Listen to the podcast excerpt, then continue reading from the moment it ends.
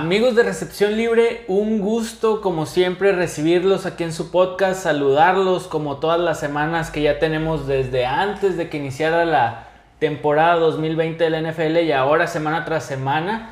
Saludo como siempre a mi compañero y amigo Emanuel Mani Garza. Mani, ¿cómo estás? Muy bien, Vico. Aquí ya dándole para esta resaca de semana 3. Resaca de semana 3. Acuérdense, amigos, no importa en qué momento del día o en qué lugar nos estén escuchando, lo importante es que estén aquí con nosotros. Pues vamos a platicar de lo que nos gusta, Mani, fútbol americano, del NFL. Empezamos, si quieres, como las últimas dos semanas. Igual, lesionados. Esta semana ya fue un poquito menos y menos graves, pero Como empecemos quiero- igual con eso. Hubo algunos, como quiera. Vamos a empezar ese traguito amargo que, afortunadamente, como dices, ya, mucho menos, mucho menos. Así es. Pues empezamos con Chase Young, el ala defensiva de Washington. Una lesión en la ingle. Se dice que solamente se perderá la semana 1. Digo, perdón, la siguiente semana. Jamal Adams, el safety de Seattle, una distensión también en la ingle. Quiero suponer que va por el mismo rumbo, a perderse una semana. Chris Carson, un esguince de rodilla. A él sí se dice que mínimo una o dos semanas. Jordan Reed, el suplente tight end de San Francisco, lesión de tobillo y él sí va directo a reserva de lesionados, tres semanas.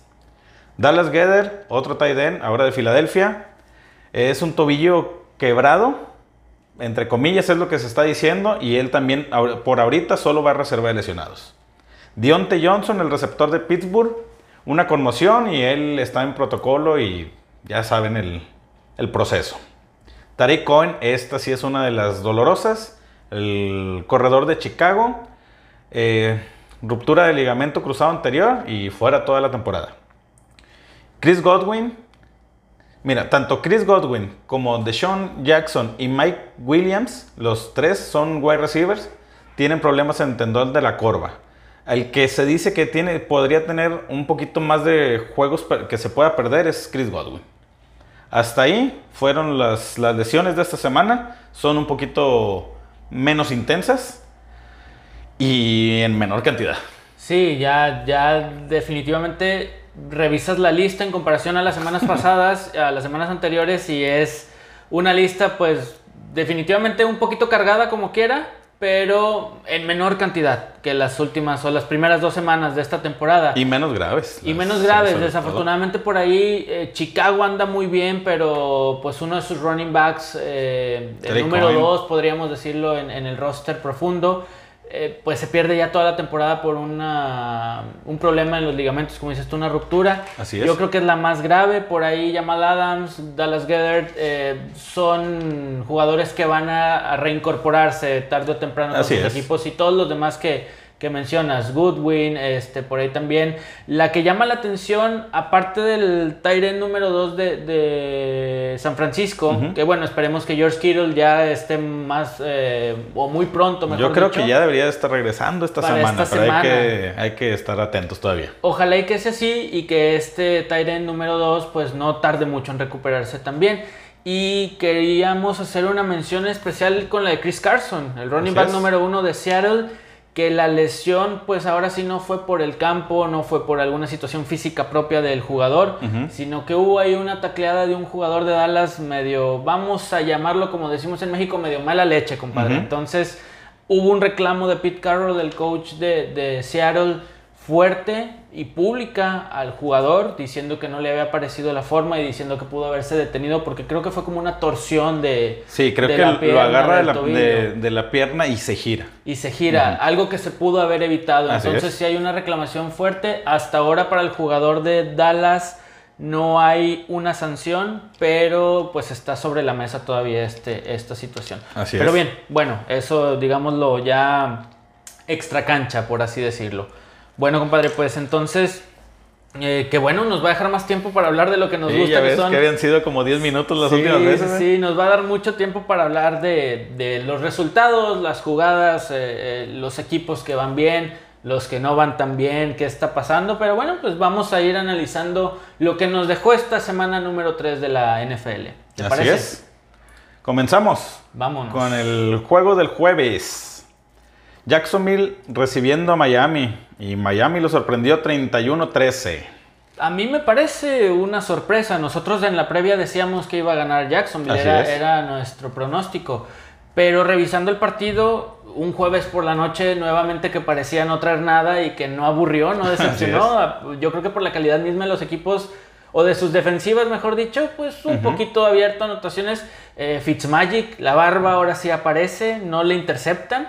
Tengo Así entendido, dos pases, pases de, de anotación. Entonces salió la magia. Y de Jaguares, pues, por poquito mencionar, por mencionar algo, poquito, eh, su running back es... James eh, Robinson. James Robinson, exactamente, dos touchdowns. Así es. Le interceptan una vez a Garner Minshew y básicamente inoperante ahora sí a la ofensiva Jacksonville enfrente de una defensa de Miami que sabemos que no es nada pues nada buena. Así o de mediana a malita por decirlo de, de- de alguna forma.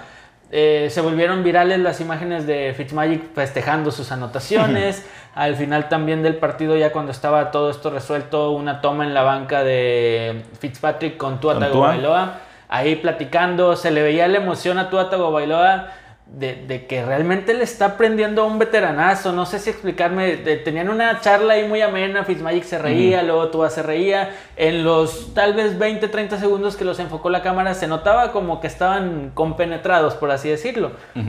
Yo creo que ambos saben su papel este año y tal vez en los venideros. Tua sabe que es el futuro de la franquicia Y tiene que aprender. y tiene que aprender. Y Fitzmagic sabe, Fitzpatrick eh, sabe que ya es un veterano y que tarde o temprano va a tener que colgar los botines. Entonces, este, creo que los dos entendiendo ese rol.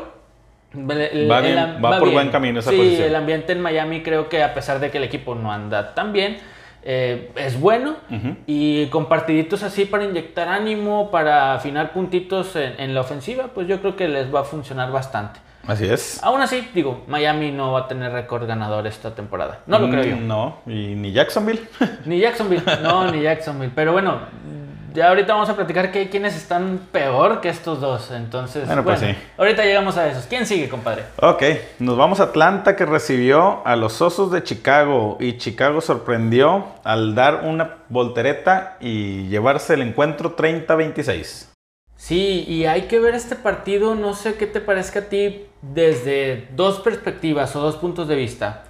La primera desde el punto de vista de los Osos de Chicago, que ya se cumplió una de nuestras proyecciones en cuanto a los corebacks. Ya, ya hubo el cambio. Ya hubo el cambio, El cambio sobre, tan esperado. sobre el partido. Trubisky por ahí creo que sufre una intercepción, me, me comentaba Fue ahorita fuera del aire. y de ahí, de ahí lo sentaron. Lo sentaron, se Así vino es. abajo el equipo y entra Nick Foles, que ya sabemos y ya hemos dicho que estaba preparado mentalmente para esta situación, y da la vuelta al marcador. Así es. Bien por los Osos de Chicago. Mal por la lesión de Tariq Cohen, que ya lo mencionamos ahorita al principio del episodio. Pero eh, en general, bien los Osos de Chicago. Me están gustando estos Osos de Chicago y están superando todas las expectativas que yo pude o que en general podíamos. tuvimos. tuvi- Sí, te- sí, sí. Tuvimos an- antes de la temporada que teníamos de ellos, las están superando totalmente. Ahora, la contraparte o el otro punto de vista, la otra perspectiva, los Falcons de Atlanta, Manny. No, pues estas, estas dos desventajas seguidas que han dejado. Salió un dato por ahí. Eh, los Falcons son el primer equipo que pierde una ventaja de 15 puntos o más empezando el último cuarto, es decir, con 15 minutos todavía en Por el- jugarse. eh, por jugarse. La situación es que les pasó dos semanas seguidas. Sí, O la sea, semana pasada con Dallas y ahora este juego. El primer equipo en la historia de la liga que pierde ventajas de más de 15 puntos empezando el último cuarto. O sea, nada más te faltaba el último cuarto y, y ganabas el partido. Y le pasó dos semanas seguidas. Insisto, desde la semana pasada lo platicábamos. Algo está sucediendo con el manejo de juego y, y la defensiva de Atlanta. Sí, no, porque. Bueno, no, no se me hace que sea casualidad esto, güey. No, esto- ya que se repita, se reiteró dos veces, arrastran lo del Super Bowl, que ya lo habíamos dicho también contra Patriotas. Y, o sea, tu manejo de juego, tu defensa, realmente. Y deja tú, un dato que sí me sorprendió es que no son la peor defensa contra el pase. La peor defensa Sí, contra ¿no? el pase son los Seahawks de Seattle, Ajá. que ahorita vamos a llegar a ellos. Pero aún así son la segunda peor defensa contra el pase estos halcones de Atlanta. Sí. Entonces, la ofensiva muy bien. Ryan medianamente responde. Ridley y Julio Jones, que creo que Julio Jones estuvo lastimado este partido. Este, Sí. Todd, Todd Gurley está ahí medianamente respondiendo, pero digo, la ofensiva cumple. Pero el tema de perder tantas ventajas y defensivamente estar mal, también psicológicamente a Matt Ryan y compañía los hace a que cuando tengan que entrar, manejar el marcador o ir por tres puntitos más, se bloqueen totalmente y en tres jugadas para afuera y a despejar. Entonces es un conjunto, ese equilibrio del que tanto hemos platicado muchas veces no existe en Atlanta. No, no, o sea, definitivamente. Tú ves que en el último, al empezar el cuarto cuarto iban 26-10, si no mal recuerdo, y permites 20 puntos Sin sin, respuesta. respuesta, de, de- de los Osos de Chicago, que también volvemos a lo mismo, a lo mejor no es, no es este, algún tipo de excusa, sino que al cambiar de coreback, cambia plan de juego. Cambia el playbook. A lo mejor también sí. les cambiaste un poquito la jugada ahí a, a la defensiva de, de Atlanta, pero no creo que no tenga la capacidad para haber respondido a ese cambio. Sí, a mí se me hace que eso, eh, vaya, eso es residual o lo arrastran por lo que pasó la semana pasada en, en Dallas, por lo que te digo, el manejo o el mal manejo de partidos que han tenido el año pasado y, y comenzando este. Realmente los Falcons me están decepcionando mucho. Insisto, la ofensiva cumple, pero pues no hay equilibrio, no hay buen manejo de juego, la defensiva está por la calle de la amargura y no son la peor, Feo. extrañamente. Este, estos Falcons se ponen cero ganados, tres perdidos. Y ya el próximo episodio que platiquemos del previo de la semana 4, pues vamos a ver cómo les va y a ver qué pueden hacer, pero por lo pronto muy mal, pero por insistir, estos Bears me gustan y me gustan mucho. Así es, y a mí me gustan más, la verdad, que esté Falls en el En los comandando, comandando esa ofensiva. La verdad, ahí se vio la diferencia de un Allen Robinson, güey, cuando tenía a Trubisky, ahora que tiene a, a Nick Foles. Digo, Allen Robinson se fue con 10 recepciones y 123 yardas y una anotación. El otro más beneficiado, definitivamente, fue Jimmy Graham, que se llevó 6 recepciones, 60 yardas y 2 pases de anotación. Que ya habíamos platicado un poquito de Jimmy Graham en otros eh, episodios. De hecho, en los previos decíamos, llega a Chicago, pero pues llega como hasta un tercer a la cerrada. En Green Bay no cumplió desde que salió de Seattle, no Ya había tenía tenido buenas sí. actuaciones.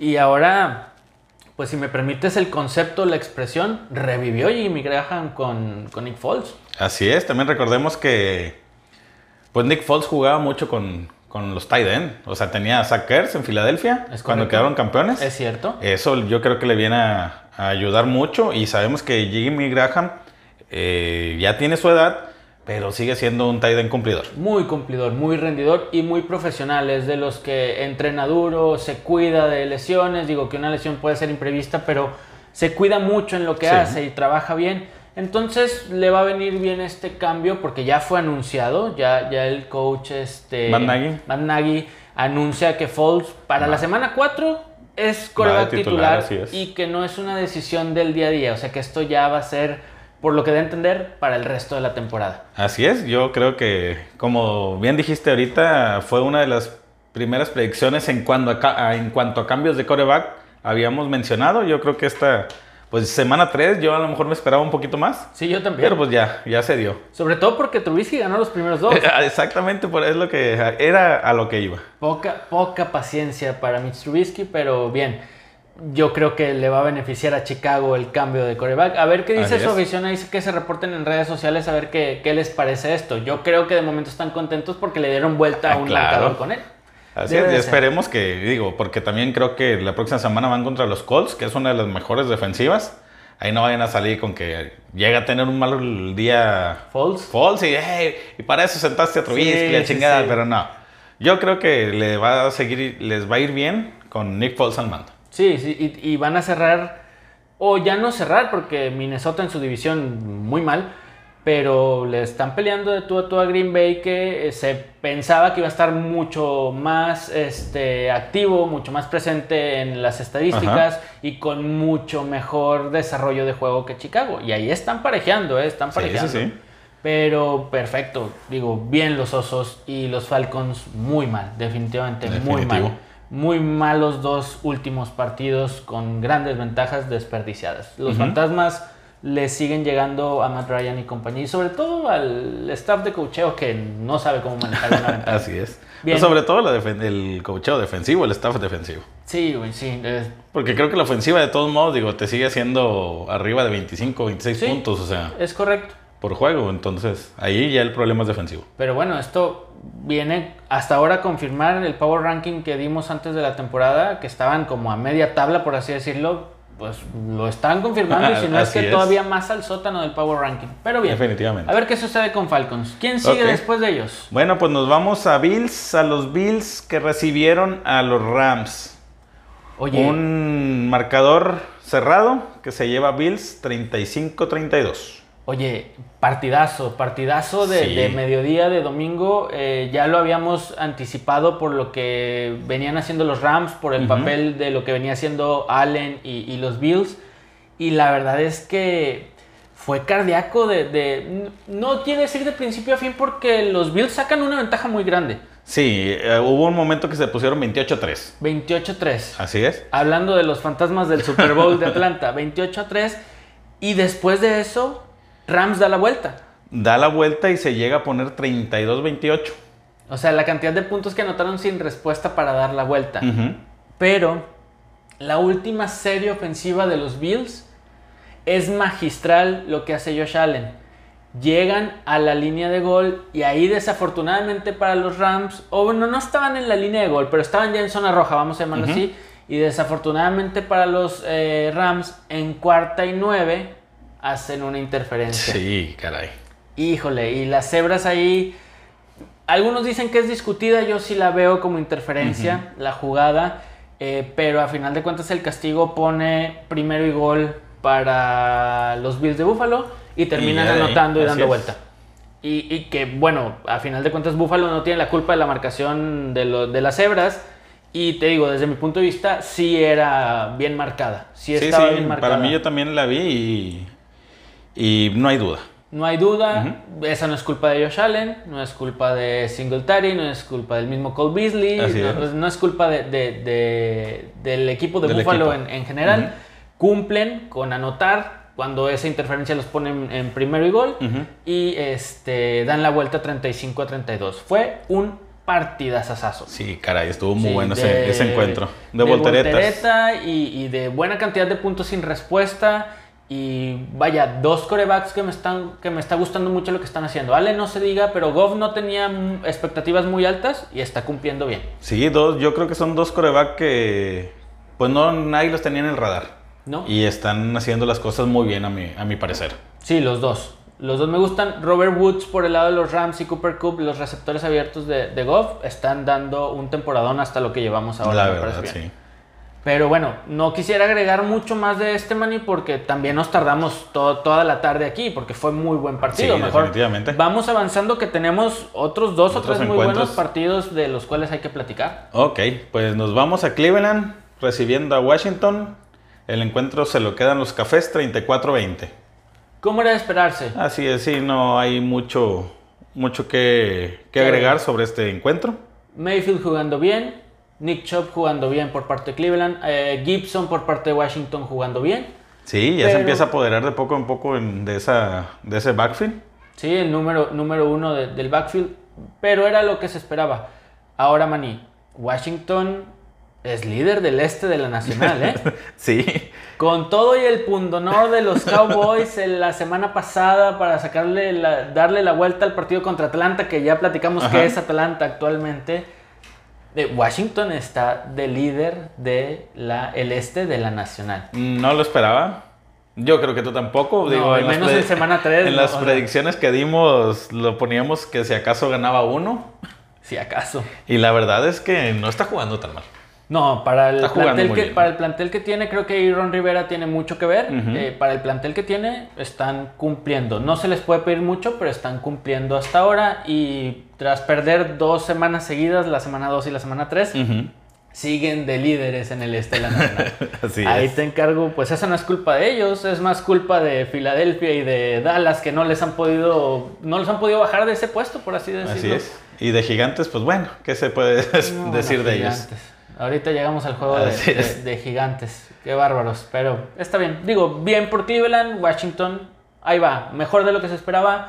No le va a alcanzar para mucho, pero está dejando un buen saborcito de boca. Y Sí, la verdad, sí. Sus jugadores, así como dices, o sea, Antonio Gibson, que es de novato, eh, McLaurin, que McLaurin es, es buen su, segundo, abierto. su segundo año y también se está comiendo prácticamente todos los pases. por aire es, es muy buen receptor. Muy buen receptor el, el de segundo año de, de Washington. Y si continúan así, pues bueno, volvemos a lo mismo. Son tanto el, el corredor 1 como el receptor 1 muy jóvenes.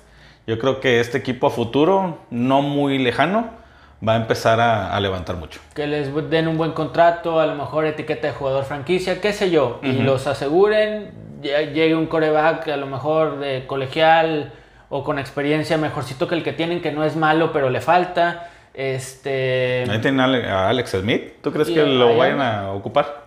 híjole, es otro de los corebacks opuestos de, de coreback discutido que está por ahí. Sí. Pero, y, y tantito, y me apuras tantito, y si la cosa en el este de la Nacional sigue como hasta ahora, no van a necesitar muchos partidos ganados para pelear por ahí algo, ¿eh? Así es, no va a ser como esa temporada donde hubo un calificado con récord perdedor. y Está- decía, estamos en semana 3, pero se ve una tendencia en esta división. Sí, nada, la, verdad es que yo creo. Dallas va a va a des- va a despegar ahí Estoy muy fuerte. totalmente de acuerdo, pero no vaya siendo el demonio y necesitas muy poquitos partidos para pelearle a Dallas. No vaya siendo el demonio. Pero bueno, ahorita platicamos de Filadelfia y de Dallas, que son los otros que están en esta, en esta división. ¿Quién sigue después de Cleveland y Ok, Washington? Minnesota recibiendo a los Titanes de Tennessee. El juego se lo llevan los visitantes. Tennessee 31-30. Titanes eh, sigue con la misma tendencia de jugar bien y cumplir, pero a secas. Hasta Sí. ahí. Minnesota sigue con esa tendencia de jugar muy mal, defensivamente muy mal. Eh, ahí el play action de, de Kirk Cousins ayuda un poco, pero pues hasta ahí. Pero pues bueno, yo creo que. Pues ofensivamente ahí están, porque siguen metiendo puntos. Digo, nada más Sí, creo sí, que la sí. semana pasada no metieron Tantos. muchos, pero a mí ahí lo que me extraña es la defensiva de Tennessee. Porque yo las tenía de. Fuerte. Pues top 10, güey. Y para pero- lo que veníamos viendo de Minnesota, que en- pues ahí más o menos, siento que fueron muchos puntos. Pero checas el, el- el radio de anotaciones, es decir, Cousins tuvo tres anotaciones de touchdown o tres pases de anotación, pero tuvo dos intercepciones también. Sí. Entonces, prácticamente sales tablas en tus pases de anotación y tus intercepciones. No te ayuda mucho tampoco un coreback así, ya lo hemos mencionado en otras ocasiones. Sí, no, 3 contra 2 está, está. Y te digo que Titanes más o menos, tampoco le hagamos mucha confianza a los Titanes a pesar de que son mis pollos en su división. eh, porque Stephen Goskowski tuvo que anotar seis goles de campo. sí. que falló muchos en la semana 1 y que al final de cuentas metió el del gane. Pero ahora se tuvieron que valer de su pateador, Fue el que les terminó sacando el juego. sacó el juego. Que eso también ya lo hemos comentado muchas veces. Un pateador te gana partidos. Y aquí el pateador prácticamente Pues, literal que- ganó el partido. Acuérdate que en semana 1 falló tantos, pero el único que metió fue el del Gane. El del gane. Sí. Exactamente. Entonces, la calidad de Goskowski no está en tela de juicio, no está en duda. Metió seis. No le, puedes medir- no le puedes pedir más reivindicación de esa semana 1 que falló, creo que tres o y un punto extra, no recuerdo el dato exacto. Sí, creo que 3 y uno extra. Entonces ya está reivindicado, yo creo que en el vestidor y con la afición. Y, y vaya, Titanes, flojito, flojito, pero ahí va 3 a 0. Cumpliendo con lo que se espera en su división, que tampoco es así que muy peleada, que digamos. Así es. Entonces, Minnesota tiene que mejorar mucho. Defensivamente, sobre todo, como decías. Minnesota, ahora ahí estuvo la, una pequeña revelación, Justin Jefferson, que fue, que viene siendo... No me acuerdo si fue su primera o segunda selección de draft, ¿no? Sí, es, es novato, es novato, Novato. y se llevó 7 recepciones para 175 yardas en este encuentro y un pase de anotación. Quitándole, o Tillen se llevó 3 recepciones y 29 yardas nada más. Nada más, o sea, muy, muy por debajo de, Ahora de yo lo creo que, estaba es, haciendo. es un juego soñado para un novato, Claro. que la verdad no creo que vuelva a pasar esto. No, pero a lo mejor. Te lo digo porque, hablando un poquito de fantasy, vi que muchos empezaron a volver locos por él. Sí, a lo mejor no, no del- en la misma magnitud, pero tal vez le dé la confianza para, pues, distraer un poquito a la defensiva de una doble cobertura a Tillen o al mismo Rudolph que es el ala cerrada. Puede servir para muchas cosas, Claro. pero así un boom, eh, un breakout como le llaman los, los estadounidenses a este tipo de partidos, no creo que, que lo vuelva a tener tampoco. Ojalá y lo tenga, porque es un novato y que despunte su carrera. Sí, Eso es, es, lo que queremos es lo que ver. muchos decían y que a lo mejor no lo llegaba a hacer, era pues agarrar el rol que tenía Stephon Dix de trayectorias largas. Profundo. Ahora, tú ves el promedio de yardas que tuvo por, por recepción y tuvo un promedio de 25 yardas. O sea, Por cada recepción. Es, Sí, muy- o es sea, es mucho. demasiado. Mucho, muchas yardas. Ojalá y siga bien. Tampoco creo que tenga un partido igual de destacado que este. Así Ojalá es. y los tenga y nos equivoquemos y los tenga, pero eh, sí va a tener un poquito más de rol de juego después de una actuación como esta. Pero te digo, en general, y Minnesota. más, pues volvemos a lo mismo de que Minnesota es un equipo que se enfoca en correr. Sí. No por nada, Dalvin Cook tuvo 22 acarreos en este encuentro y es de los que más acarreos tiene por juego. Junto con Derrick Henry, que son los dos equipos que más corren para mí la bola. Ya, ya lo habíamos mencionado y tú bien lo, lo, lo habías dicho. Pues las defensivas tienen que darse cuenta que Titanes juega para Henry y que Minnesota está diseñado para Dalvin Cook. Así Eh, es. eh, Eso es algo un poquito evidente, pero cuando tienes actuaciones como esta de Jefferson, este, el novato de Minnesota, pues puedes distraer un poquito al, al rival, ¿no? Pero va, Minnesota todavía no termina por convencerme. Cousins definitivamente no termina por Eh, convencerme. ahí, yo creo que es ahí el meollo. pero ya habíamos dicho, no hay alguien que le haga sombra. No, definitivamente no. Ahí va a seguir con este tipo de partidos con tres pases de anotación, sí, pero dos intercepciones. Ahí va, ahí se la va a llevar en esa tabla. Y que una o dos semanas más y Minnesota no, no gane un partido, se le va a ir la división a lo bien que andan Green Bay y los Osos de Chicago. Yo creo que se le empieza a ir. Ya se le empieza a ir. Digo, sí, es, muy, es muy raro que, que se levanten de, de un 0-3. es, es muy pronto, pero te digo, si los otros equipos fueran también 0-3 o 1-2 con récord perdedor, bueno, va, todavía hay O hasta un 2-1, chingada. Dices, Sí. ahí los. Pero los se te fueron a- ya 3-0, do- dos de tres ganados, cero perdidos, dos de tus rivales directos en la división. Y Yo ya veo- un divisional ya fue. Sí, en- yo lo entre veo- Minnesota. Sí, yo lo, yo lo veo difícil lo de Minnesota. Bien. Así es. ¿Quién sigue, compadre? Bueno, los Patriotas de Nueva Inglaterra recibieron a las Vegas Raiders. El encuentro se lo lleva 36-20 los Patriotas de Cam Newton. Me cambiaron al equipo de los Raiders de una semana para otra. Yo estaba es. muy emocionado, muy contento, lo platicamos en la semana pasada en los episodios de podcast, de la manera como la defensiva de Las Vegas había contenido a Drew Brees y compañía, más allá de que Drew Brees andaba incómodo sin Michael Thomas y demás. Eh, pues los Raiders habían dado buen partido. Aquí no, no me atrevo a decir que Nueva Inglaterra es mejor equipo que los Santos de Nueva Orleans actualmente. No me atrevo a decir eso, pero pues le supo llegar, supo por dónde. Eh, Rex Burkhead da un partidazo, da buen juego. El mismo Sonny Mitchell da un partidazo por, por tierra. Cam Newton también tuvo ahí unos acarreos por tierra. En general, Nueva Inglaterra se comportó a la altura y llegó a tener a Las Vegas 36 a 13 abajo. Sí. Eh, Las Vegas anota el 36 a 20 ya en tiempo muerto, por así decirlo. Entonces, Sí, le de- sacó una que buena se consume ventaja. el reloj. Sí, que se consume el reloj. Le sacó una buena ventaja de 36 a 13. Pues así no le puedes pelear a un equipo fuerte. Sí, Digo, no, insisto, me no. decepcionan los Raiders porque eh, la semana pasada, el lunes por la noche, le jugaron muy bien y sobre todo defensivamente a los Santos, con todo y Alvin Kamara y su poderío ofensivo. Y ahora pues con un Cam Newton y unos eh, Pats discretos, pero que están jugando muy buen fútbol. Están jugando muy buena pelota. Sí, me parece que le van a pelear la división a, a Buffalo estos Patriotas. Definitivamente, yo no los tenía hasta ni con récord este ganador. Sí, los que habías mal no castigado recuerdo. antes de, de que empezara la Así temporada. es, y creo que me están callando el hocico. Sí, yo, yo creo que a varios, ¿eh? Sí. Varios, incluyendo a sus mismos aficionados que no sabían qué iba a pasar en esa era post-Brady, que ya lo hemos mencionado también mucho. Muchos se fueron a Tampa y sí, cosas de esas. lo, lo normal, ¿no? Entonces, aquí creo que los Patriotas están dejando buen sabor de boca. Sí, definitivamente. Cam Newton se está poniendo a jugar, que es lo que le corresponde, no andar con chistes Payasadas. mediáticos, payasadas y demás. Y ahí la lleva. Ahí la lleva. es, la semana pasada estuvieron a una yarda de ganarle a los Seahawks, que son buen equipo, a la ofensiva. Este, y que Nueva Inglaterra se ha comportado en general bien, defensiva y ofensivamente. A Así ver, a es. ver para hasta cuándo les dure el gas. Y los Raiders, pues, me gustan, güey. O sea, tienen un buen coreback, tienen un buen, un buen corredor en Joe Jacobs. Muy bueno.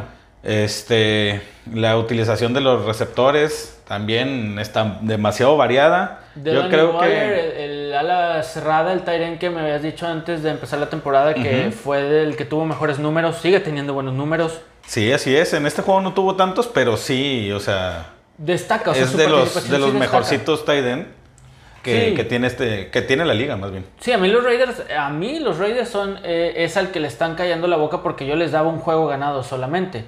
Pero aquí sí contra Nueva Inglaterra les faltó contener la ofensiva de los Pats. Sí, y de- ofensivamente, pues ahí se quedaron también cortitos. No fue un juego que hubiera estado cerrado en todo momento. No, se empezó a despegar Newton y Nueva Inglaterra y ya los, los Raiders ya no alcanzaron. Sí, así es. O sea, siempre estuvieron aproximadamente entre 7 y 10 puntos de, de diferencia. Sigue el juego de una o dos posesiones y así se la llevaron. Sí. Ya veremos la semana 4 qué, dicen los Raiders, si regresan al buen nivel que mostraron contra Nueva Orleans o se quedan cortitos igual que Nueva Inglaterra. A Sí, porque yo toman. siento que sí, este juego pues sí lo superó un mejor equipo. Sí, Así, definitivo. sí esa es, esa es la manera de resumir este partido. Tienes así toda la razón al decir Nueva Inglaterra en línea por línea fue mejor equipo que Las Vegas. Así es. Este, compare, vamos a hacer una pausita en ver, este dímelo.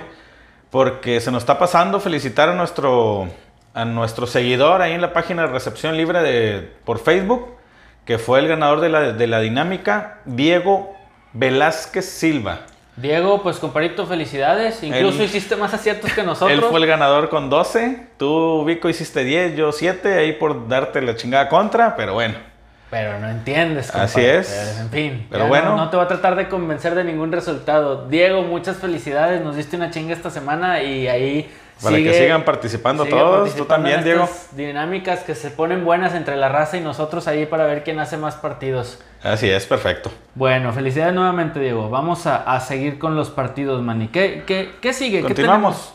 Gigantes recibiendo a San Francisco al Hospital San Francisco y aún así les dieron una chinga 36-9. Con todo y sus casi 10, o un poquito más Sí. de 10 lesionados, les atascaron 36 puntos a 9. Aquí, a ti que te gusta la, estadística, la estadística perdón, y los datos, Gigantes en tres semanas, Manny, lleva 38 puntos anotados en total. No, es una, San, es una Franci- nada. San Francisco el domingo les atascó 36. 36, o así sea, es. con media ofensiva lesionada. Ujú. ¿Qué hay que decir? Pues él, lesionó su mejor y único hombre, güey. Sí, güey, pero Shaquem Barkley no iba a sacar un partido como este. Aunque Ah, no, San claro Francisco no. estuviera con tantos lesionados. Digo, aquí yo lo podría resumir este partido en la estructura y planeación de las franquicias, que ya lo hemos platicado también en otros episodios. San Francisco, a pesar de tener múltiples lesionados, incluyendo su coreback, Sí. incluyendo uno de sus alas cerradas, George Kittle, George Kittle. su Y receptor. que terminó también Jordan Reed este, El, el- el lesionado, el sustituto, número 2 salió lesionado. Tu running back número 1, Monster, eh, tu receptor abierto número 1, Divo Samuel, están lesionados. Y aún así le metes Tu 36. corredor número 2, Tevin Coleman Tevin también. Coleman. O sea, Y aún así estás preparado y tienes un excelente head coach, Shanahan. es.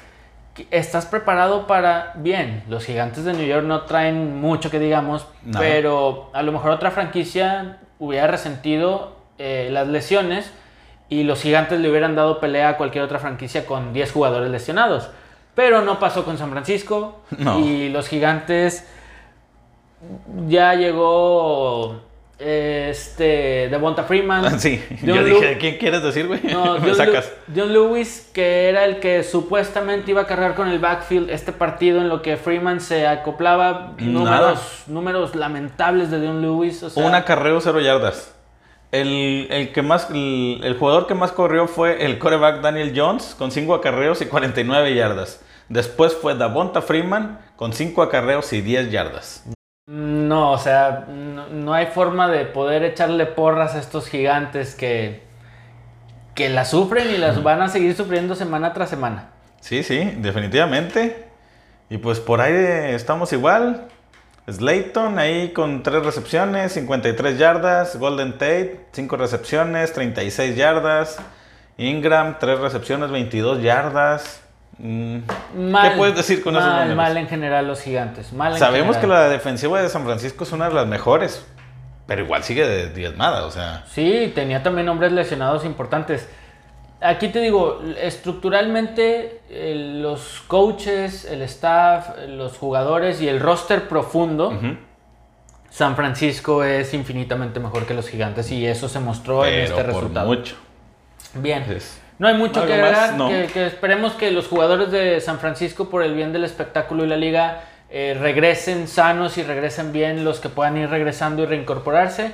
Y por los gigantes, pues esperemos que Davonta Freeman sea un revulsivo ya cuando se aprenda mejor el playbook, porque si no, así van a seguir. Así Vamos es. a decir lo mismo semana tras semana. Yo los daba abajo, este, arriba de Washington y mira. Y no nos concentramos tanto en, en Daniel Jones, que también es medianito, compadre. Sí, ¿eh? sí, sí. Yo esperaba más de él, ¿eh? Porque la temporada pasada, aún sin, sin Barkley, o sea, no se le veía, o sea, vaya, se le veía algo. Y ahorita, no. Yo sí lo tengo medianito. No sé, desde que lo seleccionaron el año pasado en el draft para sustituir a Eli Manning, no, no me. No me llenó. O no se me acuerdo si ya tenía incluso un año antes. Creo que es un año Sí, antes. en- entonces. No, no es un coreback que me guste para esta franquicia, no es un, un coreback que me guste en general, pero también a lo mejor estoy siendo muy duro con él porque también su línea ofensiva no le ayuda mucho. Sí, es no el tiene problema. corredores, no tiene receptores. El problema es general de, de Gigantes, el problema es general. And- Así es. Totalmente. Bien, de ahí con quién nos vamos. Nos vamos hasta Filadelfia con el grandioso en- encuentro entre las Águilas y los Cincinnati Bengals. Ahora sí que 23-23. Ahora sí que 23-23 nadie quiso ganar. No, la verdad O no. mejor dicho, nadie pudo ganar. Eh. Burrow se vio bien. Sí. Wentz tuvo un pase de anotación, pero lo interceptaron dos, veces. Eh, no sé qué tanto agregar Tyler Boyd, el receptor abierto número 2, hay que decirlo, detrás de AJ Ujú. Green de Cincinnati tuvo buen partido. Eh, Como lo comentamos la semana pasada, güey, para mí AJ Green me sigue de- decepcionando. sigue quedando de ver mucho. Sí, se ve muy displicente, muy... No, no sé cómo decirte, güey. Pues mira, lo rescatable de este partido, creo yo, Manny, es que. Disculpen ustedes lo raro que se va a escuchar esto, pero el empate le beneficia a Filadelfia. A final de temporada, como está su división, güey. Chile. A como está su división a final de temporada, ese juego empatado puede hacer diferencia, güey. No lo dudes. Claro, si aprietan tantito, porque si no, No, güey, pues, claro. ahí van a quedar nada más de pinche juego este, para ver quién es el menos menso, El güey. menos peor, sí. Pero bueno, el líder es Washington en esta división. No, no dejemos, no perdamos de vista eso, Manny. No, Sí, no sí, hay sí. más que agregar. Cincinnati va mejorando. Burrow me está Sí, gustando. ellos se van viendo mejorcito y Filadelfia no, No. no, me termina de convencer. Yo estoy en el carrito de Joe Burrow desde que empezó la temporada y esta semana me quedé a nada de que se cumpliera el pronóstico de que Cincinnati ahora sí iba a ganar. Pero bueno, pues empataron. Ya estamos medio pasito más cerca de que Cincinnati y que los Bengals ganen su primer juego. La ya, temporada. les falta menos. Ya empataron uno. Bueno, Ya. ya ahora sí que, ahora como dijo este Burrow. Pues ya no perdió. este, ya no perdió, así no ya perdió. mínimo empató. Sí, sí. Bueno, ¿quién sigue, compadre? es, nos vamos a Pittsburgh recibiendo a Houston. El encuentro se lo lleva Pittsburgh, 28-21. Tus eh, pollos de Houston iban ganando el partido 21 a 20, Así es. pero le interceptan a Deshaun Watson, que ya hemos dicho que anda incómodo. Eh, Big Ben, James Conner, eh, Darius Slayton, eh, Juju Smith-Schuster. Darius Slayton, ¿te equivocaste de Perdóname, Chase Claypool, el otro novato, sí, Chase Claypool. eh, Slayton está con gigantes, yo me quedé con gigantes. No, Chase Claypool, el, el novato de, de Steelers. Deontay Johnson. Deontay Johnson, que uno de tus salió pollos. ahí lesionado, salió este, conmocionado más bien. Uno de tus pollos están dando buena temporada. Steelers se ha enfrentado a equipos medianitos a malitos, pero están dando buena temporada. Están aceitando la máquina para que cuando esté con los fuertes, ver de qué son capaces. Así es. Oye, te das cuenta. Eh, uno, dos, tres, cuatro, cinco, seis personas corrieron el balón en ese, encuent- en ese encuentro por parte de Pittsburgh. James Conner, Ya se empieza a ver a Anthony McFarland, Benny Snail, Dionte Johnson, eh, Samuel y pues Rotilberger, que ahí se llevó unos 5 acarreos para menos 3 yardas. Ah, bueno, le hizo la lucha el Big Ben. Sabemos que lo suyo no, no es correr y nunca lo ha sido, pero y ya también por los años, pues ya no le pidas que corra. Vaya, pero de esos 6 que te digo, 4 realmente son corredores, corredores. O sea, Tienen un tienen roster un buen- bastante vasto en, Así en el juego terrestre. Y le quitan chamba a- de estar nada más lanzando a Big Ben, que acuérdate que había tenido algunas lesiones y que le quieren ahorrar como el trabajo extra a, a- a su coreback. Igual para, para poder de repente descansar a James Conner. O También. sea, ahí tienes a dos, tres más corredores. Que es medio de Cristal Conner, ya lo hemos dicho. Sí, sí. Y ya no- para lo descansas tantito y ahora sí, órale, a darle chingadazos otra vez. Y no queremos que, o bueno, Pittsburgh no quiere que se les lesione, que sigue siendo su running back número uno. Sí, Mejor le definitivamente. distribuyes el trabajo con todos estos que tú mencionas y ahora sí, este, Conner descansadito, entra a lo mejor a zona, a zona roja o carga con el- la mayoría de la jugada y en zona roja entra alguien de más peso como fullback, eh, no sé, ahí las variantes están interesantes. Houston se pone 0-3, Steelers se pone 3 ganados, 0 Tres perdidos. ganados, cero perdidos, así y pues ya veremos el duelo divisional cuando les toque contra los Ravens, que va a estar bastante padre, Va a estar bien excelente ese sabroso. juego. Bueno, después de Houston y Steelers, ¿quién tenemos? man? Tenemos a los Colts también trapeando a los Jets 36-7. Pues, no hay mucho que agregar. No. A Darnold le interceptaron tres veces. La defensa, de, Pobrecillo. la defensa de los Colts, eh, aparte de las tres intercepciones, eh, tuvo dos anotaciones, provocaron un safety. El dato aquí que me gustaría decirte es que los Jets son el único equipo en las tres semanas que nunca ha tenido una ventaja en el marcador. Sí, nunca ¿no? han anotado primero y cuando les anotan nunca han dado la vuelta, siempre han estado abajo en el marcador. ¿Y con qué armas? Pues, ¿cómo chingados le hacen? No, con que ya lo dijimos en la semana pasada, Darnold, la parte que no tiene, Frank Gore, veteranazo, Breshad Sí. Perryman se lesionó, por ahí está Berrios, otro wide receiver. Ahorita estaba leyendo, creo que, no sé si este Le'Veon Bell ya puede regresar para esta semana 4 o lo van a aguantar ya para la semana 5. Digo, yo creo que sí necesitan que se recupere bien para... Bien, al 100. para Y hacer que- algo, güey. Y que no creo que sea la diferencia. No, claro que no, pero pues es sí. solo. Pero ya por lo menos ya tienes te- algo que, que, que sobresale. Ahí puedes ya variarle también con un poquito con Frank Gore, güey, o sea. Sí, claro. Y no dejarle todo a Frank Gore.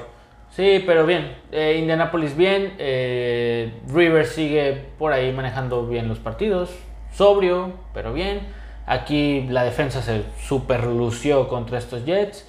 Si no mal recuerdo, creo que es hasta ahorita la mejor defensa. Sí, por, con estos números Bueno, sí, ya después con el... rompieron las estadísticas con todo esto que hicieron contra los Jets, definitivamente. Sí, no, ahí con la que estaban peleando era con la de Baltimore, pero después de la chinga de lunes, pero bueno, eso ahorita ya la... Ahorita llegamos a Ahorita eso. llegamos a ese. Bueno, después de los fabulosos Jets de Nueva York, ¿quién tenemos? Llegamos a uno de los que me sorprendió, yo creo. Eh, los cargadores de Los Ángeles recibiendo a las Panteras de Carolina y el encuentro se lo lleva Carolina 21-16. Sí, sorpresa. Sorpresa porque los cargadores le habían hecho buen partido a Kansas, Ujú. pero pues De parece hecho fue el tiempo extra, ¿no? Sí, hasta ahí se quedaron. Parece ser que se quedaron hace una semana. Se quedaron de... "Ay, Aún así, batallaron, putos. es- como quiera, fíjate, Carolina, su pateador Sly Ujú. Se aventó 5 goles de, de campo. Son 15 puntos de los Sí. 21. Este, la defensa responde porque provoca tres cambios de posesión. Capturan dos veces al coreback novato Justin Herbert. No se recuperó de la perforación de, de pulmón Tyrod Taylor. Este, el, aún así, Justin Herbert es el tercer coreback que logra 300 yardas en sus dos primeros partidos. O 300 yardas o más en sus dos primeros partidos como Así es, novato. se llevó 3.30 para ser exactos. 3.35. No, Entonces, discúlpame, 3.30. pues eh, ahí está haciendo buena chamba. Buena chamba y si es sorpresa, vamos a ver Carolina de aquí a que se recupere Christian McCaffrey. A ver qué tanto puede mejorar también. Pues yo creo que de que mejora, mejore mucho. Para, que le- para ver a qué le canse es otra cosa. Sí, sacando así partiditos va a mejorar el récord que tiene proyectado, pero a lo mejor en su Pero no mucho, no te- no te ilusiones. en, su, en su división no. Los que en su división sí están, para mi gusto, sorprendiendo y respondiendo bien. Washington. son- Ah, no, así los pasamos. El partido que sigue que tienes por ahí. Así es, bueno, este, nos vamos a Denver recibiendo a Tampa Bay. Tampa se lleva el juego 28-10. Y totalmente normal. Sí, no. Con la experiencia de Brady, tres pases de anotación. Más todo lo que hizo la defensa, güey. A Jeff, a Jeff Driscoll lo capturaron como 785 veces. Safety. Eh, safeties, eh, Shaquille Barrett tuvo el defensivo de los Bucks que al principio de la temporada, ¿te acuerdas que decíamos que le dieron etiqueta de jugador Ujú. franquicia y demás? Bien, está respondiendo. Denver, una pachanga total. Melvin. Gordon no puede solo, se lesionó por ahí uno de sus receptores. Desde la semana anterior ya lo vemos, este Cortland Sutton. No Ya afán, no no afán muy medianito este partido. Jerry Judy también muy. Muy, sí, el Muy sin novato, chiste. te digo, ya ha soltado algunos balones importantes. Eh, se dice que va a jugar de coreback inicial para la semana 4 Brett Ripien. Que. Ave María, dame puntería, yo no sé quién es este. Eh, firmaron a Bortles, o sea, decía que lo iban a firmar, pero pues a lo mejor no Es anda que- el ritmo. No sé qué pasa con Denver. Fíjate, eh, eh, él jugó, él tuvo nueve intentos de pase, completó ocho para 53 yardas y tuvo una intercepción Ah, en bueno. este encuentro. Ya sabe, entonces ya no va a andar tan nervioso para la semana 4. De re- a, a John Elway, gerente general de los Broncos, fue muy buen jugador. Arregló todo para que Peyton Manning llegara a la institución y fuera campeón de Super Bowl hace algunos años. Sí. Pero se le está acabando el crédito de ese Super Bowl a John Elway. No ha encontrado después de Manning, ya lo habíamos dicho, el camino y ahora igual, ¿eh? Eh, Sí, Esta no, semana igual de mal. Se quiso ir por otro veteranazo, como yo flaco y adiós. ¿no? Y luego Case Keenum anduvo por ahí también y Sí. tampoco y bueno, Y nada. el resto es historia y los Broncos están aquí. Y los Bucaneros de toda la vida, muy bien. Mis bucaneros, chinga, mi Los- Brady de oro. pues, Brady de toda la vida. pues, ¿qué tiene? Ey, Brady de toda la vida. Ahí va. ¿Quién Así sigue es. después de estos Bucaneros y estos Broncos de Denver, mano? Bueno, pues nos vamos a otra sorpresa a mi, a mi parecer. Detroit ganándole a Arizona 26-23 y de visita. En Arizona. Detroit tiene una victoria en 12 partidos. Eso lo hace más sorpresivo todavía, contando temporada pasada y esta temporada. Una victoria en 12 partidos. También a Matt Patricia, yo no sé a qué Santos se encomienda, pero se está acabando el crédito. Ya, yo digo que ya no tardan mucho en, en darle las gracias, la verdad. Eh, En el momento en que sigues, o sea, jugando con tus corredores, güey, la verdad, güey, teniendo al mejor de Andre Swift, que no le das mucha bola. No, No, no sé. simplemente no. No, simplemente no. Eh, Adrian Peterson ha medio cumplido a pesar de ser un veteranazo. Este. eh, su pateador Matt Prater anotó cuatro goles de campo. Va- eh, les dio el gane con un gol de campo sobre Sí. la hora. Ky- Kyler Murray, este partido, eh, pues anduvo mal. Para mi sorpresa, le interceptaron tres veces. tres veces, sí, sí, sí. Eh, en general, fue una catástrofe todo el partido para Arizona. Que yo te decía la semana pasada, yo voy despacio con la defensa de Arizona que me gustó mucho en semana 2, ahora no me gustó nada en semana 3 contra una ofensiva pues prácticamente inoperante de los Leones de Detroit, de donde de sus 26 puntos, 12, casi casi la mitad son de tu pateador, pues no puedes esperar... Hay que destacar que ya regresó Kenny Goladay y también fue ahí un arma. Se llevó 57 yardas en 6 recepciones y fue eh, anotador de un, de un touchdown. Este, me gusta esa, ese regreso porque a le da más, más armas. Antes pues, nada más tenía a Marvin Jones. Que andaba bajito en números también. Pero ya con esto, o sea, ya pones a pensar un poquito más a las defensivas, a, claro. mi, a mi parecer. Y que uno de los puntos fuertes, de los pocos puntos fuertes que tiene la ofensiva de Detroit, es que utilizan mucho a su ala cerrada, que ya lo habíamos comentado, Hawkerson. Ajá. Entonces, pues bueno, bye bye, va Detroit. No creo que les alcance para mucho, de igual forma. No, no, no.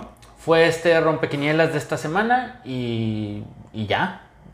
Arizona en general tuvo un mal partido, una mala tarde. Sí, definitivamente. Empezando, pues obviamente por su, Por su quarterback. Que había estado jugando muy bien, dicho sea paso, pero Sí. bueno, a ver cómo les va la, a la siguiente semana tanto Detroit como Arizona después de este resultado sorpresivo de semana 3.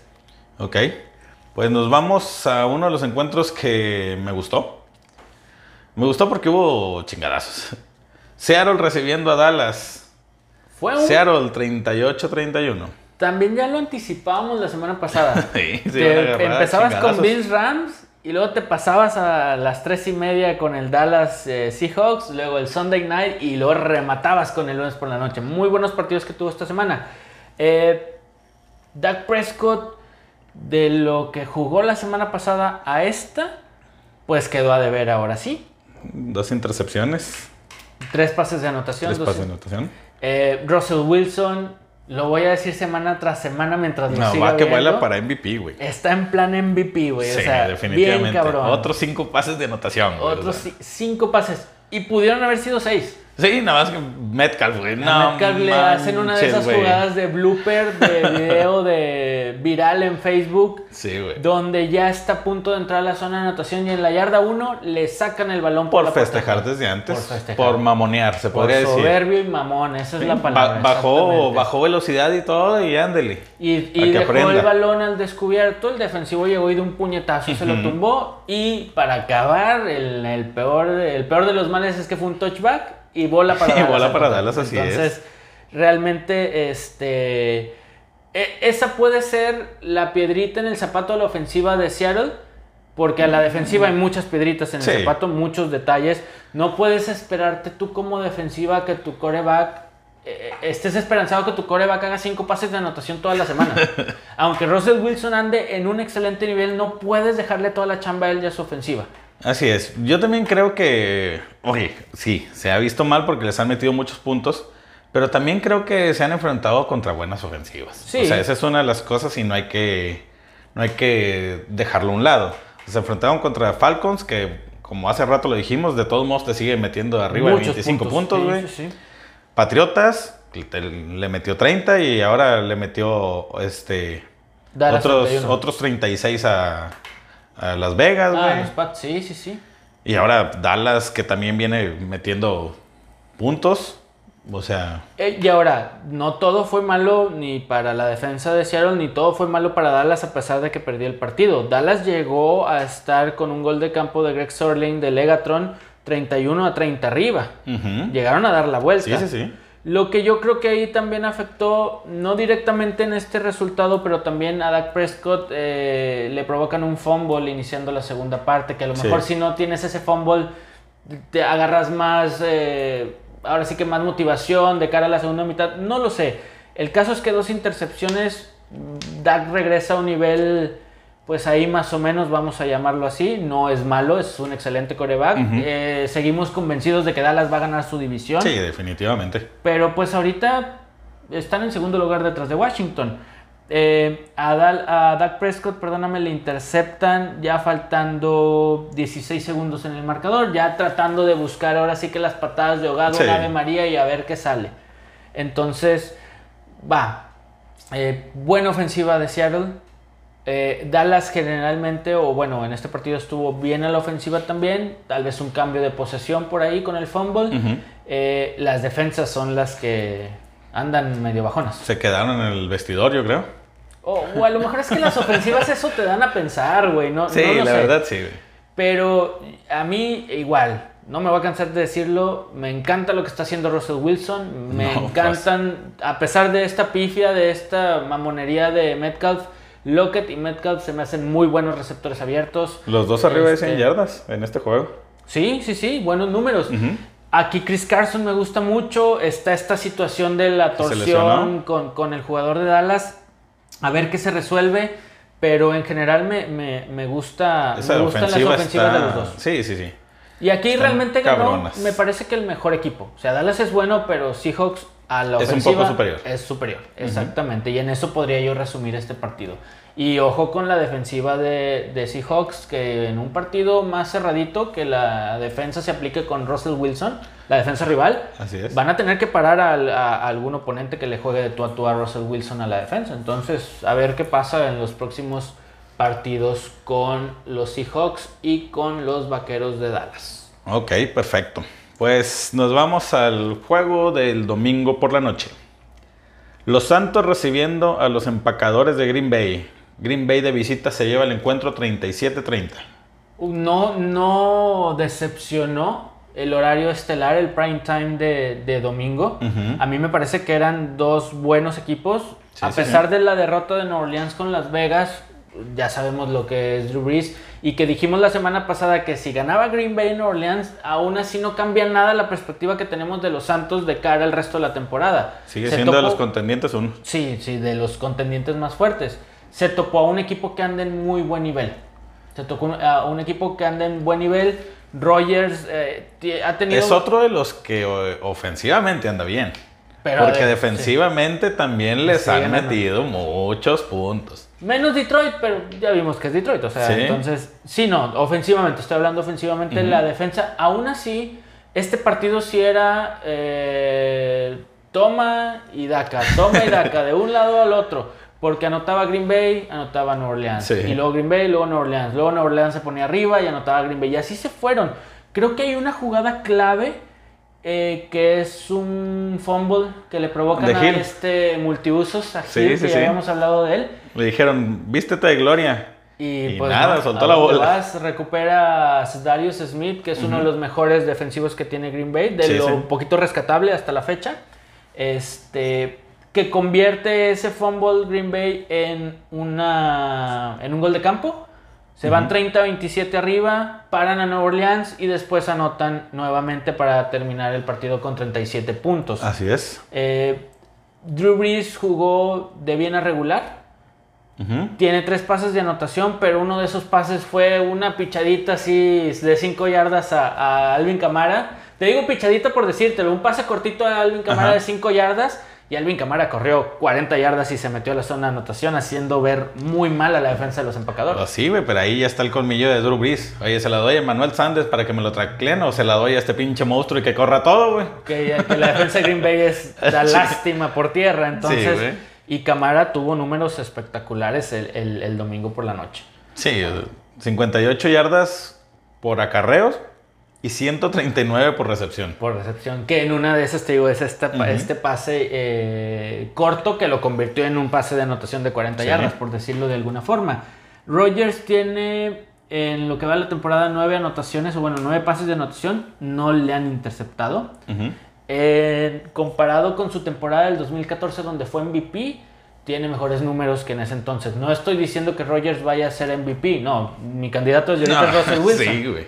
Pero el que tenga buenos números, como hace años no los tenía, que ya lo habíamos platicado, pues es esperanzador para la ofensiva de, de Green Bay, que está muy comprometida también a correr la bola, Manny. Sí, y él también, una de las cosas también es que se mantenga sano. Ya ves que las últimas este, temporadas se De ha cristal. perdido, se ha perdido encuentros. Sí, por lesión en la clavícula, incluso temporadas completas, se ha perdido por, por esa lesión en la clavícula sobre todo. Pero creo que la conexión con Matt LaFleur es buena, con el Sí, sí, coach sí, se en está general. viendo. Eh, hay imágenes del vestidor de Green Bay como las que platicábamos de Las Vegas la semana pasada, donde se ve un buen ambiente, donde se ve compenetración y unión entre coach y jugadores. Y eso creo que tiene a Green Bay donde está ahorita. Yo antes de la temporada no esperaba ni de cerca que Green Bay tuviera tres partidos ganados al hilo. No, Al yo de hecho, Menos contra Santos. en las proyecciones que yo di, creo que de los primeros cinco encuentros yo les daba un solo ganado. Nada la más verdad. uno. Yo de estos tres, si mal no recuerdo, solamente les daba ganado contra Detroit. Contra Minnesota porque esperaba mucho de los vikingos de Minnesota. El- se los daba por perdido y contra los Santos de Nueva Orleans, que sigo esperando mucho de ellos, insisto, esto no cambia, que lleven solamente un ganado y dos perdidos, no cambia lo que los Santos, por lo menos ahorita, semana 3, no cambia lo que van a hacer a- a- para el resto de la temporada. Sí, no. Yo creo que es de los equipos más fuertes de, de esta conferencia. Y seguirán ahí arriba. ¿Y uno? hay que esperar también, quieras o no, porque ha faltado su hombre, su mejor hombre por aire. Sí, Michael Thomas. Sí. Cuando regrese Michael Thomas otra vez, si así, mira lo que Alvin Kamara solo le hizo a la defensa de Green Bay. eh, regresando Thomas, ahora sí, Sí, ahí agárrense con los Santos de Nueva Orleans. así es. Otro punto a destacar de Green Bay, eh, que pues no se extrañó Davante Adams. No, ahí Por estuvo aire, Allen Lazar. El mismo Marcel Lewis, veteranazo a la cerrada, tuvo un pase de anotación, bueno, una recepción de anotación, mejor dicho. Y, y no se extrañó, claro que Davante está uno o tres escalones arriba del resto de- del roster de receptores abiertos de, de Green Bay. Como Michael Thomas, ya habíamos dicho, está por Está encima de Santos, sus compañeros en. Santos. A ver ya cuando regresen Davante y cuando regresen Michael Thomas, que estos equipos sigan así y yo creo que son candidatos a postemporada si siguen a como van.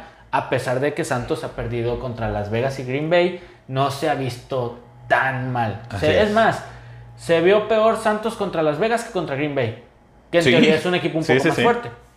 A ver, qué, a ver qué sucede, a ver qué sucede.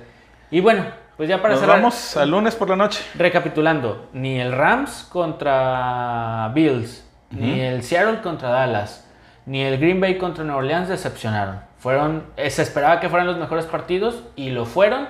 Por ahí le agregamos la voltereta de Chicago. el de Chicago, yo que es lo que te iba a decir, lo- especial lo agregaría. y del que nos toca hablar ahora, compadre, que es el lunes por la noche. Así es, Baltimore recibiendo a los jefes y actuales campeones Kansas City. Kansas City. El encuentro se lo lleva Kansas 34-20. Actuales campeones y me parece después no solo por el resultado, por lo que vimos, el mejor equipo actualmente de la liga. Definitivamente. Chargers, los Chargers los hicieron sufrir, no sé por qué, todavía no lo descifro por qué la semana pasada, porque aquí la defensa de Baltimore, que es una de las mejores de la liga, Era antes de este encuentro, yo creo. Era, bueno, era. Ujú. Y yo creo que se va a seguir comportando contra ofensivas que no son las de los jefes de Kansas City. Pero Pat Mahomes y compañía hicieron ver mal a una buena defensa. ¿eh? Sí, sí, sí. O sea, ¿no? ¿Qué te puedo decir? Te- Hace y deshace como quiere un- Mahomes. Sí. Un dato, Mahomes llegó ya a las 10.000 yardas por aire. Se Es el más convierte en el más joven en 34 partidos. Ujú. Sí, en menos cantidad de partidos también.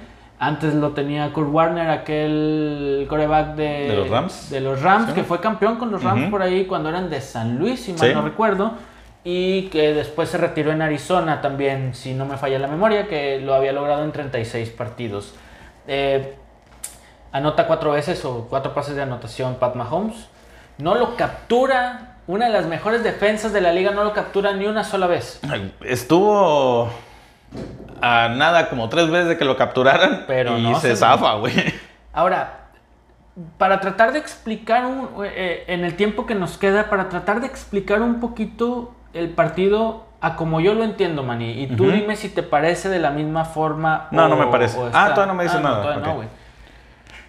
La defensa de, de- de Baltimore, que era donde creíamos que podía separarse el partido, pues realmente no puedes decir que le fue bien, porque les dieron una chinga, pero cumplió en ciertas, eh, de cierta manera. ¿A qué me refiero? Los equipos especiales regresan una patada de despeje, 93 yardas, De kickoff. de, de, de kickoff, perdón. Sí. Eh, la defensa paró en tres. Primera, segunda, tercera oportunidad y paran a Mahomes de dos o tres ocasiones, no recuerdo.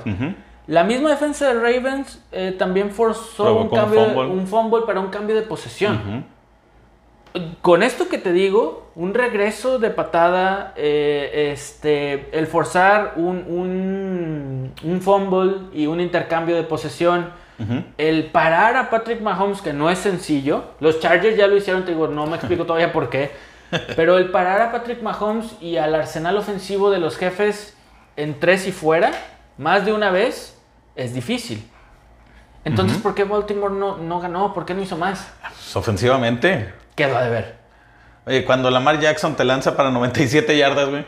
Híjole. Te lanza. Te corre para 87.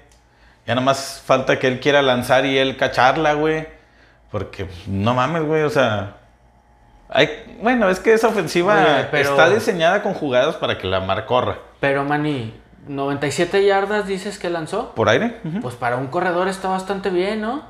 sí, para un corredor está bastante bien que lance esa cantidad. 97 yardas, nada más. Lamar Jackson tiene eh, un récord en su carrera de 21 ganados y 4 perdidos. De esas 4 derrotas, 3 han sido contra Pat Mahomes y los jefes de Kansas City. Ya, se va a convertir en su papá. Encontró su kriptonita. Bueno, él en, en el hijo de, Él en de el hijo de Mahomes. Mahomes. Hay un dato que platicábamos también ahorita fuera del aire, que te decía que Peyton Manning antes de ganarle la primera ocasión a, a Tom Brady, pasaron seis partidos. Seis. Es decir, sí, sí. estaba seis, seis perdidos, cero ganados contra Brady. Pues estos van por el mismo camino. tal vez eventualmente Lamar Jackson se desquite y le gane, a lo mejor esta misma temporada en Tiene que, postemporada o algo. Si Pero no, se se va a convertir en algo. ¿eh? Y es lo que dicen, o sea, tú ves que se acaba el encuentro, güey, en redes sociales y todo, y, y dónde está la mar, por qué se achica en juegos importantes y todo, o sea, ¿qué le pasa a la mar? No, eh, a mí me parece que aquí es más su kriptonita de color rojo, los jefes de Kansas City, pero sí se nos achicó bastante con esos números que dices. Sí, definitivamente. Ahora, tienes un buen corredor que es Mark Ingram y, y no lo utilizas por el afán de tú acarrear la bola. No lo entiendo y también ahí no entiendo a- el, el llamado de jugadas del coach. Que bien, el coach puede decir una jugada y Lamar Jackson hace lo que le dé la gana, pero pues realmente la selección de jugadas no, no me gustó. En el momento también, güey, de que tienes 97 yardas por aire, todo el equipo, obviamente, ¿verdad? Sí, sí, sí. Y 158 yardas terrestres, ¿cómo quieres ganar un juego? Te haces predecible totalmente. Predecible totalmente. Son y- un poco más de 200 yardas, güey, o sea, en total, totales, de todo el equipo. Aire o sea, aparte de que es un número bajísimo, sí. para lo que esperas de los cuervos de Baltimore, te haces un poquito predecible en tus ataques. Que le habían metido treinta y cuantos puntos a. A, a, a mis a cafés de toda la vida, sí, a los cafés en la semana 1. O Y sea- mira ahora contra un equipo que Ah, medio sí. ajustó mejor. Que claro que Pat Mahomes y Kelsey a la ofensiva, este novato running back, eh, Edward Solaire, se está convirtiendo en un, en un equipazo nuevamente. Está corriendo muy bien, casi no anota, pero. Pero qué bien corre el pinche Sí, chaparro, güey. Sí, güey, sí, sí, sí. Está, es- está bien cañón. Y te digo, me y sorprende. tiene buenas Baltimore. manos también, porque es Sí. usado por aire. Y, y me sorprende Baltimore por insistir un poquito, porque la defensa sí, le atascaron 34 puntos, pero te paró en tres jugadas varias veces y te digo, forzaron un fumble. O sea, no hicieron su chamba completa, pero sí medio la sacaron. Sí. La Sí, ofensi- la ofensiva para, era lo para mínimo. poder medio controlar a esta poderosa ofensiva de Kansas, güey. O sea, con lo que hicieron es mucho. Oye, yo- A lo mejor no para ganar, pero pues para poner más decente el chingado juego. Güey, pero si yo soy el coreback de mi equipo y veo que mi defensa paró a un cabrón que está tupiéndome a palos todo el partido, Sí. por fin lo pararon, yo qué es lo que pienso como, como coreback y como head coach. Tengo que aprovechar porque si no, si no anotamos en esta, quién sabe si mi defensa los vuelve a parar, ya sacó la chamba ahorita, bueno, vamos a aprovechar. Y en todas esas ocasiones... Y luego venía la no mar. se aprovechó ninguna. Tres y fuera. Oh, que la chingada. O sea, es lo que te digo, no sirvió de nada, güey. y quieras o no, eso cansa mucho a tu ofensiva, güey. A tu Sí. defensiva. Sí, estuvo... Estar que tu ofensiva esté tres y fuera y tú, espérate, güey, apenas voy a agarrar Gatorade. Yo, de- chingada. yo dej- yo dejé a la defensiva de Baltimore en una de mis ligas de fantasy esperanzado a que pudieran mínimo capturar por ahí una o dos veces a, a Pat Mahomes. Era desesperante como ver cada cinco minutos los puntos de la defensiva bajaban y bajaban y bajaban y bajaban porque fue una avalancha de puntos lo que hizo lo que hizo Kansas City. Confirmamos y cambian un poquito mi perspectiva. Yo pensé que Baltimore andaba un poquito mejor esta temporada. Yo también pensé Por lo, lo que mismo. habíamos visto, ahora confirmo que Kansas City es con justa razón el vigente campeón y, Y el, mejor de la ve. liga en este momento. El que se ve más cercano para el bicampeonato. Sí, Andy Reid es un head coach que me gusta cómo maneja los partidos. Eh, son un equipo sobrio, son un equipo que no burla, que no se burla del rival. Eh, hubo por ahí una, una escena en la televisión donde los defensivos estaban provocando a Travis Kelsey y Kelsey medio se quiso enganchar y el mismo Pat Mahomes fue el que Ah, sí, sí, se, sí lo vi. se lo llevó a la banda, tranquilo, vamos ganando. O sea, también una frialdad mental para este tipo Claro. de partidos que se necesita.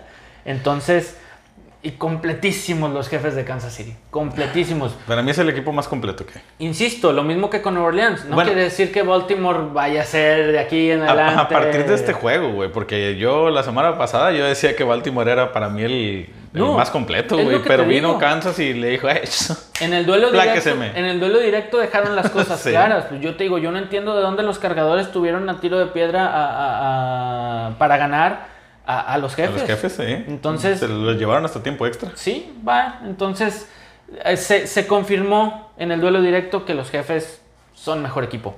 Definitivamente. Empezando por su coreback. Lamar Jackson me gusta mucho, pero pues es un corredor disfrazado de coreback, como dicen los memes.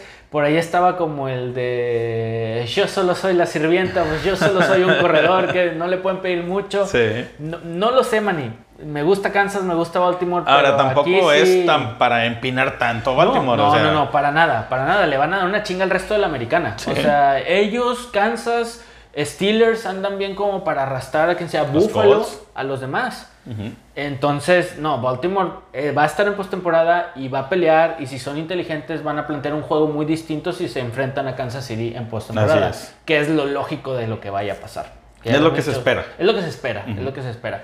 Y bien, digo, ahí, terminamos la semana, compadre. Sí, sí, sí, ya. Ahora un sí, poquito más extenso en hablar de los juegos. Pero ahora sí nos dio tiempo de los Sí, juegos, ya, la- ya las lesiones no nos estaban dejando, güey. Y por señalarlo, eh, seguimos con siete equipos invictos. La semana pasada, si mal no recuerdo, eran 11. Ujú. Los Bills, los Osos de Chicago, que me gustan estos dos equipos. Los Titanes de Tennessee, que hay más o menos. Kansas, fuertísimo. Steelers, muy bien. Seattle, a la ofensiva, MVP Russell Wilson, defensivamente no tanto, igual que Green Bay. A la ofensiva, Rogers y compañía Aaron Jones por tierra muy bien, pero a la defensiva hay que ajustar y bastante. Bastante. ¿sí? Bueno, compadre, ¿algo más? Nada más, nos despedimos. Sí, que no se, no se pierdan el siguiente episodio para la previa de la semana número 4. Así es, ahí tendremos un invitado especial. Sí, vamos a tener un invitado especial, ya se van a enterar de quién va a ser. Así es. No se les olvide seguirnos en nuestras redes sociales, en Instagram y en Facebook. Nos encuentran como Recepción Libre. En, en Twitter me encuentran a mí como guion bajo Mani RL, Mani con doble N e Y. Y a mí en Twitter, arroba solo Vico, Vico con C con K, una sola palabra, arroba solo Vico. Mani, muchas gracias. Nos, Ya sabes, aquí escuchamos, estamos. nos escuchamos el jueves para la previa de, de la semana 4. Me parece perverso. Bien, así quedamos. Saludos. Saludos.